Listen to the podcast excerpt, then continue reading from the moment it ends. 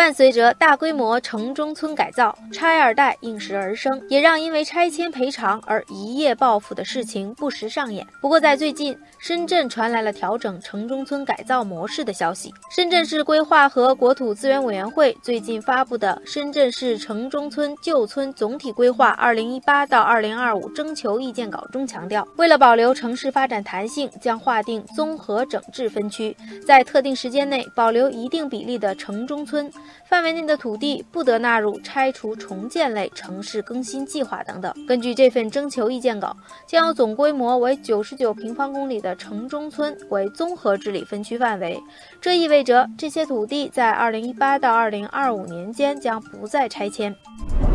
网友许大人说，网上对深圳城中村原住民有一句调侃：在城中村的路边，看似普通的老太太，却可能是一位身家上亿的收租婆。这次调整无疑让综合治理范围内的城中村原住民失去了一次性拆迁套现的机会。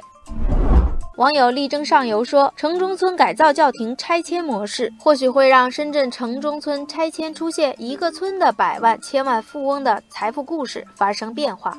事实上，这次城中村改造调整影响是多方面的。有报道说。近年来，深圳可开发的建设土地已经捉襟见肘。这次城中村改造调整将会深度影响深圳楼市。一方面，对于开发商来说，这意味着暂时失去了九十九平方公里的城市更新机会，或将影响深圳楼市的供应。听众程程说，政策性暂缓城中村改造，会在一定程度上拉长城市更新周期，客观上加大房企的资金压力和市场风险。不过，大规模同时开展城中村改造也不利于深圳整体房地产市场的稳定。网友谁不精明则说，城中村对控制房租过快上涨有好处，毕竟深圳的城中村是很多外地人到此打拼落脚的地方。网友无界说，保持城中村的房租优势，避免劳动力成本进一步升高，这也是保护深圳企业的竞争力。